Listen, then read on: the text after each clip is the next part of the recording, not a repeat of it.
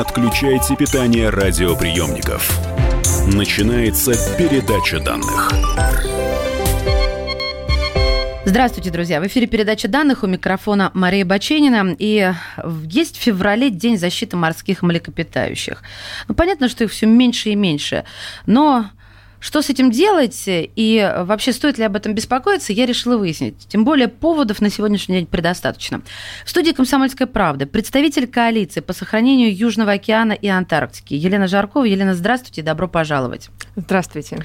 Пусть вас не удивляет мой э, первый вопрос, э, который уже начал звучать, что э, морских млекопитающих все меньше и меньше. Что-то мы на прилавках ничего такого не видим.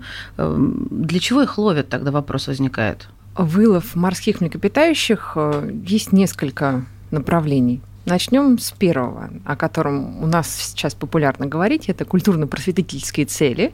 И вот-вот это закончится. Это отлов э, морских млекопитающих для содержания в зоопарках и океанариумах. Это первый. Второй. Э, существует до сих пор коммерческий промысел. Несмотря на то, что был введен мораторий на коммерческий промысел в 80-е годы, до сих пор некоторые страны продолжают коммерческий промысел. Норвегия, Япония и Исландия. Помимо этого еще существует аборигенный промысел. Вот, я про него тоже Он хотела принят дикость. всеми. Нет, это не дикость, это, это это научно доказанный промысел. Дело в том, что многие народы севера не могут выжить без того, чтобы питаться китовым мясом. Секундочку. Многие народы севера не могут Коренные. выжить без того, чтобы не вспороть в кровавом побоище брюха киту, а, ну, э, надо понимать, что у них квоты, например, 100 китов в год. Это совершенно небольшие числа, и э, считается, что недопустимо вот в рамках сохранения их культурного образа жизни, в, рамках э, того, что они... Вот просто представьте, как живут коренные народы. Вот север, лед, ледяная пустыня, месяц в году лето, все остальное, единственное, чем они могут кормить, кормиться, это Вы морские не вызовите у меня жалости рыбы. к норвежцам, это страна процветающая. Нет, я не про Норвегию говорю, я говорю про Чукотку. А, про Чукотку, ну хорошо. Но мы, э, слушайте, э, ладно, я могу сказать, а как живем мы? Ну мы так голыми по пашням не катаемся, это тоже наше культурное наследие? Ну, а, считается, в общем, люди пришли к этому компромиссу, что аборигенный э, промысел, вот этот малочисленный, угу. там 100 китов в год для народов Чукотки, его оставили. И он не является коммерческим. Это совершенно другой промысел. Он не идет для... Не, не, это не мясо на продажу, не мясо для производства колбасы или еще чего-то. Это люди ловят кита и его съедают. Вот Я поняла. А, а вот в ресторанах э, где-то можно найти э, мясо китов? В нашей стране такого быть не должно. То есть а, вот, там, где их, у них разрешен коммерческий промысел? И такое есть в Японии, такое есть в Норвегии и в Исландии, к сожалению. Угу. Почему китов нельзя искусственно разводить? Или это можно? Осуществляются такие попытки искусственного оплодотворения китов и в каких-то океанариумах, еще где-то, так или иначе, люди все время любят экспериментировать. Успешно? А бывает успешный опыт, бывает неуспешный. Но здесь нужно помнить, что морские млекопитающие – это мигрирующий вид, который должен проходить сотни километров, и они постоянно мигрируют.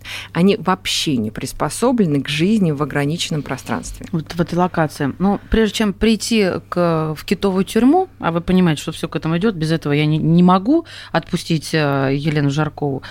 Скажите нам, если коротко, я понимаю, что здесь можно на сутки поговорить, чем они так примечательны? Чем замечательны киты? И вообще китообразные. Мы же сегодня говорим не, не конкретно о китах, мы говорим о всех э, представителях этого вида. Вот почему они волшебные? А я такие эпитеты слышу икона моря, удивительные, потрясающие. Что в них такого? Здесь очень важно отойти, может быть, от науки, а вспомнить про эмоциональный какой-то контакт, который был с китами. И для многих людей, вот даже если они ходят на вот эти развлечения, океанариум или что-то, они все равно чувствуют, у них, у них есть особые чувства а, какой-то близости, какой-то радости. То есть а, и людям сложно это передать. Но я, как человек, который долгие годы работал не только в офисе в Москве, но и была в поле, то есть я видела китов в естественных условиях. Например, в нашей стране есть уникальное место на на э, жемчужине на нашей культурной, на Соловках, есть мыс Белужи, он даже так называется. И там всего в 15 метрах от берега плавают киты. Причем это самки с, детеныш, детенышами. Они приходят туда с семьями, если можно так говорить. Как... Киты это вот такие гиганты с фонтанами над головой, они там плавают? Да, ну белухи... Мы-то они... представляем... А, вы про белух. Мы сейчас. говорим сейчас про, про белух. Все, Мы а говорим там... про белух. Угу. Именно про белух. Такие а... милые яйцеголовые. Белые. Яйцеголовые, которые улыбаются, которые белые. И что удивительно, что детеныши у них коричневого и серого цвета, и потому по времени, как они растут, они становятся белые. И вот эти удивительные совершенно животные, когда на них смотришь, а там идут серьезные исследования, Институт океанологии, Международный фонд защиты животных Айфа каждый год, каждое лето устраивал лагерь и проводили научные исследования о взаимоотношениях в стаде, при этом э, записывали речь китов и делали видеосъемку сверху, что происходит и как они реагируют на каждый звук. Звуки есть.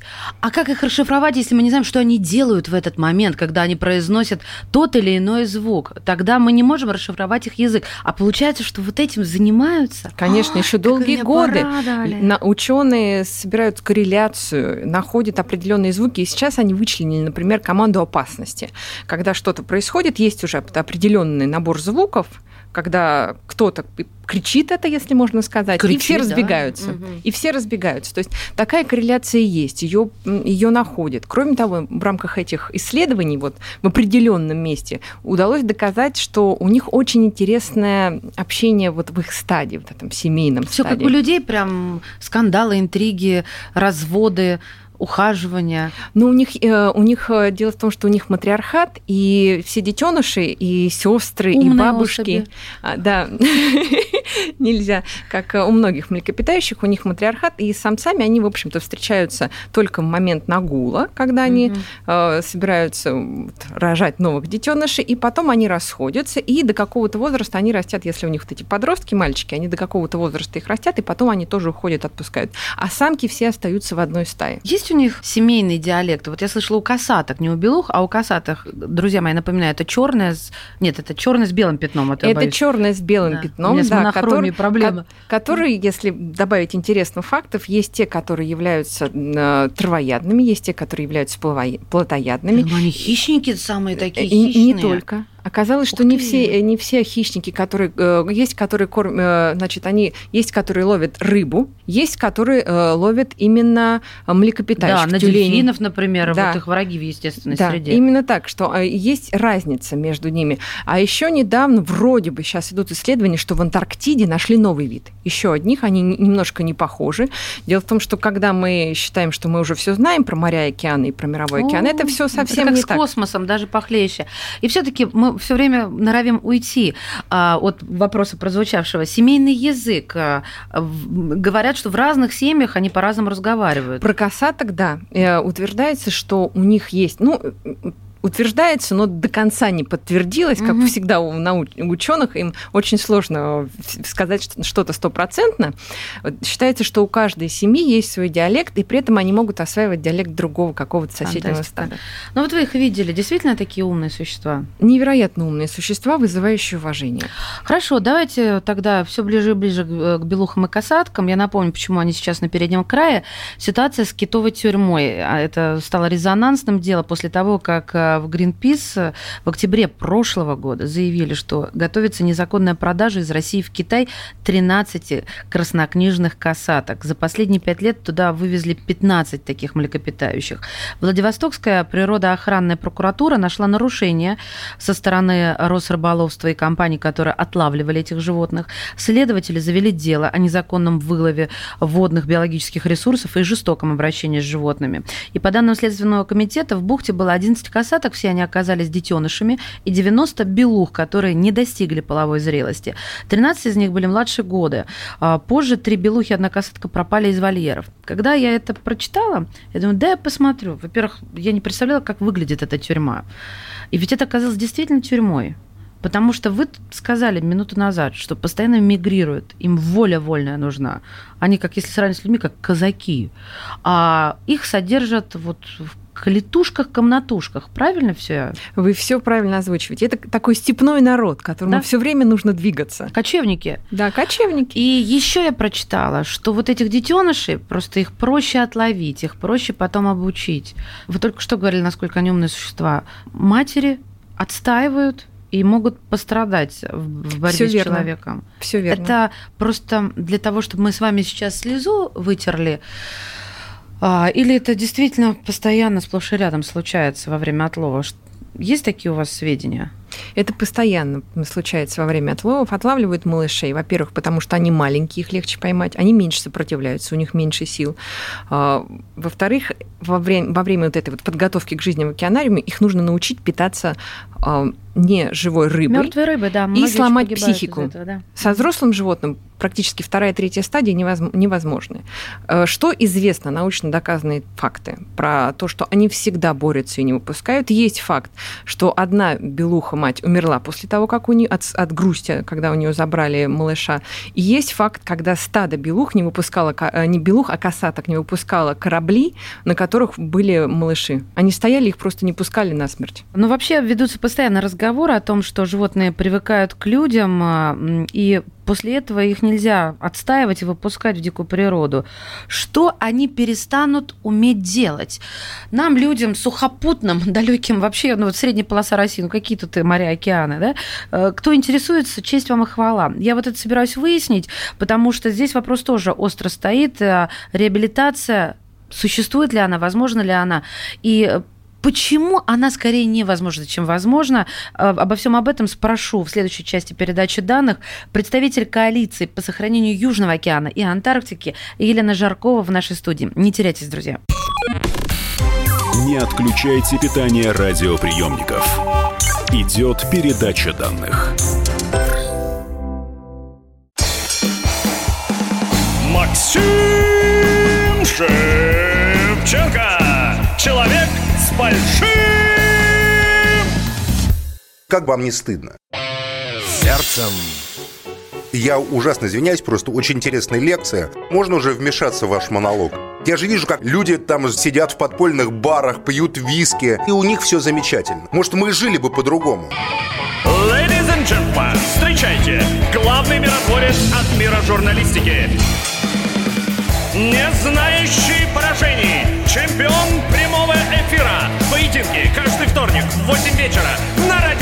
«Комсомольская правда».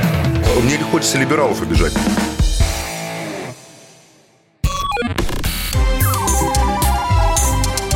Не отключайте питание радиоприемников. Начинается передача данных.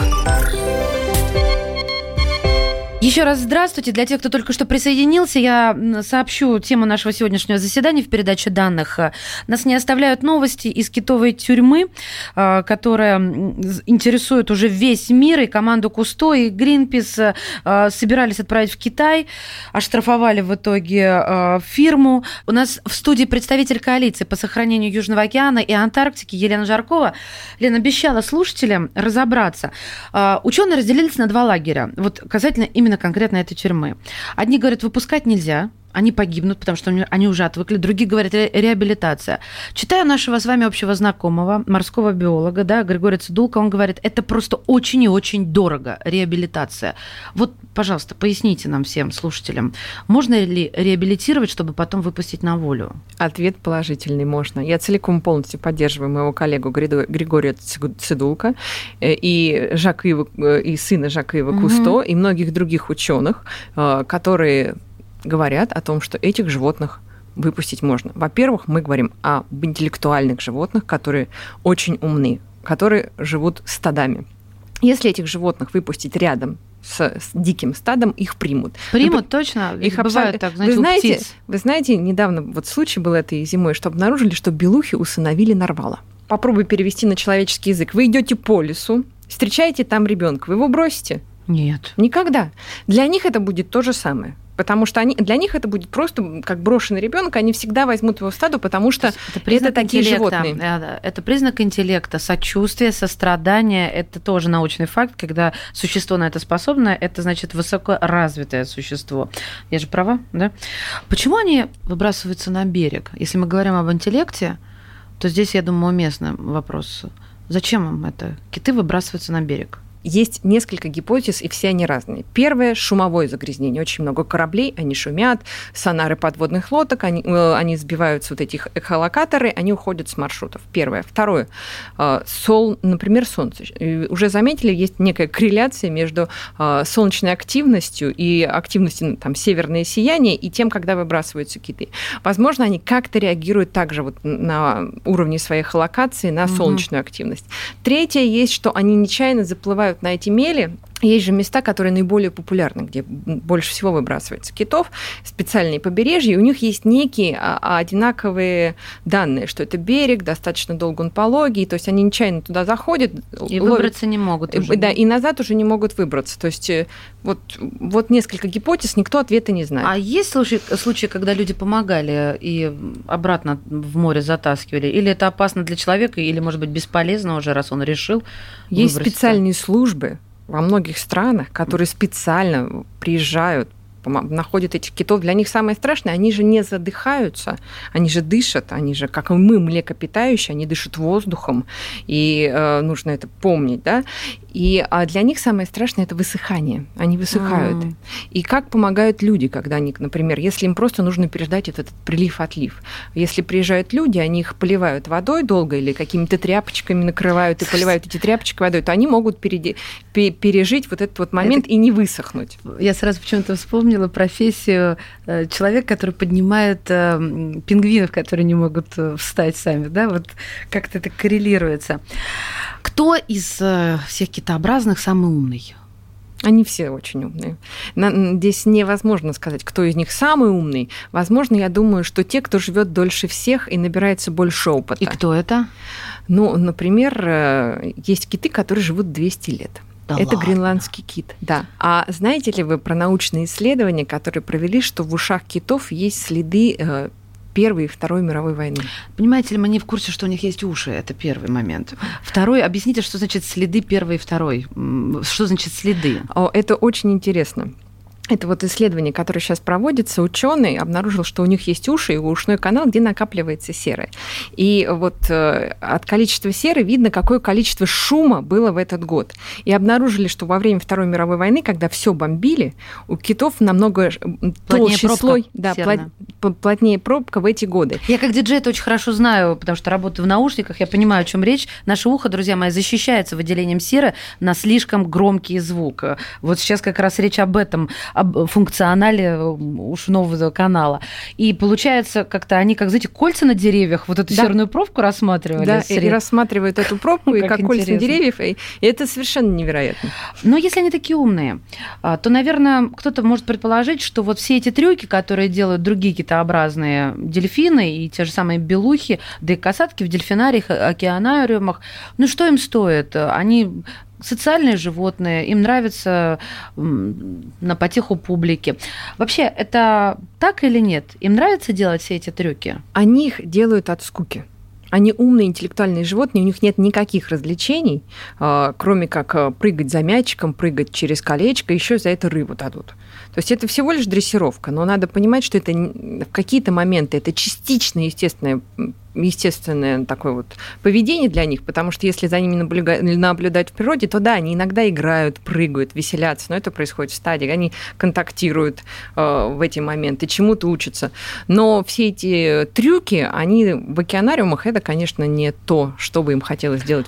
А часто очень любят словосочетание «кровавый бизнес».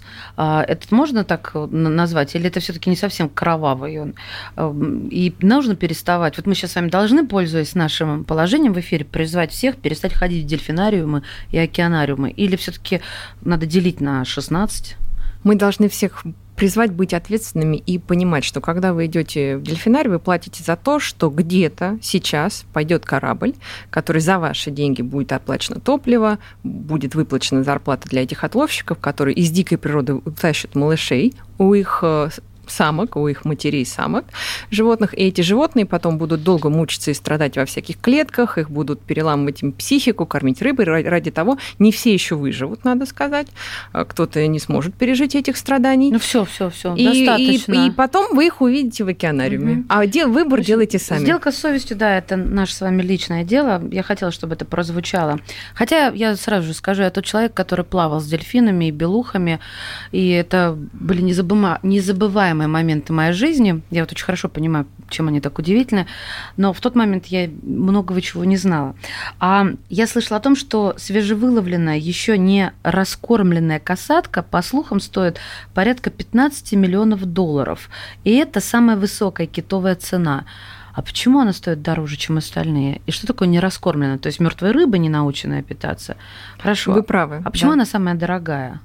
Потому что их не так много. Надо а, говорить, их меньше, чем дельфинов и белух, Их да, не например? так много. Во-вторых, нужно говорить, что происходит сейчас с касатками во всем мире. Все популяции сокращаются, за исключением Арктики и Антарктики, потому что в Арктике и Антарктике осталась чистая вода и чистые океаны, а везде идет сильное химическое загрязнение, и за счет этого касатки теряют способность к оплодотворению, и у них идет вымирание популяций практически во всем мире. А в него ли они не умеют еще размножаться? Размножаться? Ну, даже это не те киты, которые должны размножаться в неволе. И здесь важно говорить именно о том, что если мы хотим видеть и китов, и белух, в будущем мы должны думать о мировом океане, как его сохранить чистым, как очистить его от мусора, от химических То есть это самая загрязнений. главная проблема? Для нас, для человечества сейчас, я думаю, самая главная проблема – это очищение мирового океана, его сохранение, потому что э, мы видим изменение климата. Вот, потепление – это как результат загрязнения здесь? В этой системе нужно рассматривать? Потепление – это именно часть как загрязнение, это вот то, что все про двуокись углерода говорят. Это все влияет на всю систему. И вот если говорить о касатках, которые теряют способность к плодотворению, они являются верхом пищевой цепи, и в них накапливается больше всего загрязнений. То же самое ага. будет ждать и нас.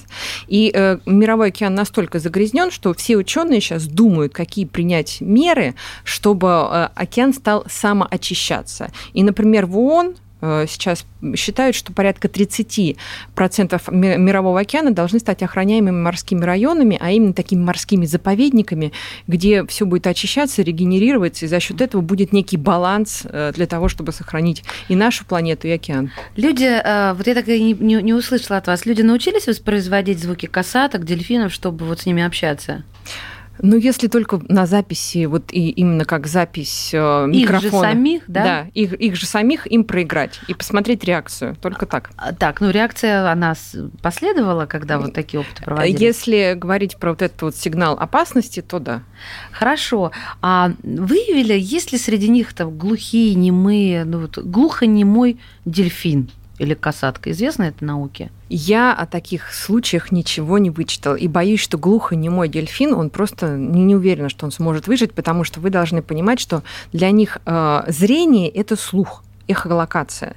И если они вот этот э, э, эхолокация не работает, они практически не просто глухие немые, они слепые, они не будут не считывать никакую информацию. Глаза для них это нечто вторичное, а эм, эхолокация это и есть их зрение, и звуки это их зрение. Слушайте, ну вот мне еще хотелось бы, чтобы вы прокомментировали, есть э, кит 52-герцовый, да, которого никто не понимает, особь неизвестного вида кита, который регулярно отслеживается в различных местах океана с 80-х годов. Это миф или правда, что он вещает на, на частоте 52 герца? И, общем... Это правда. Есть такой кит, он первый раз был э, замечен в 89 году, потом 91 90 91 потом, а с 2014 его замечают каждый год. И он мигрирует, у него именно пути миграции, он где-то есть, его никто не видит. Есть теория, что это какой-то гибрид между синими китами и финвалами. Но Я никто не знает. Объясню, что 52 Герца – это гораздо больше частота, нежели чем у обычного синего кита, хотя они все необычные. Спасибо большое. Представитель коалиции по сохранению Южного океана и Антарктики Елена Жаркова была в нашей студии. Большое спасибо. Передача данных успешно завершена. Не отключайте питание радиоприемника. Скоро начнется другая передача.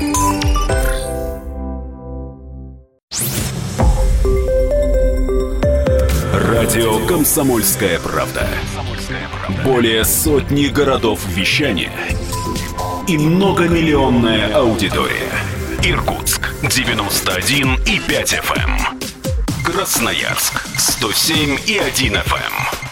Вологда 99 и 2 FM. Москва 97 и 2 FM. Слушаем всей страной.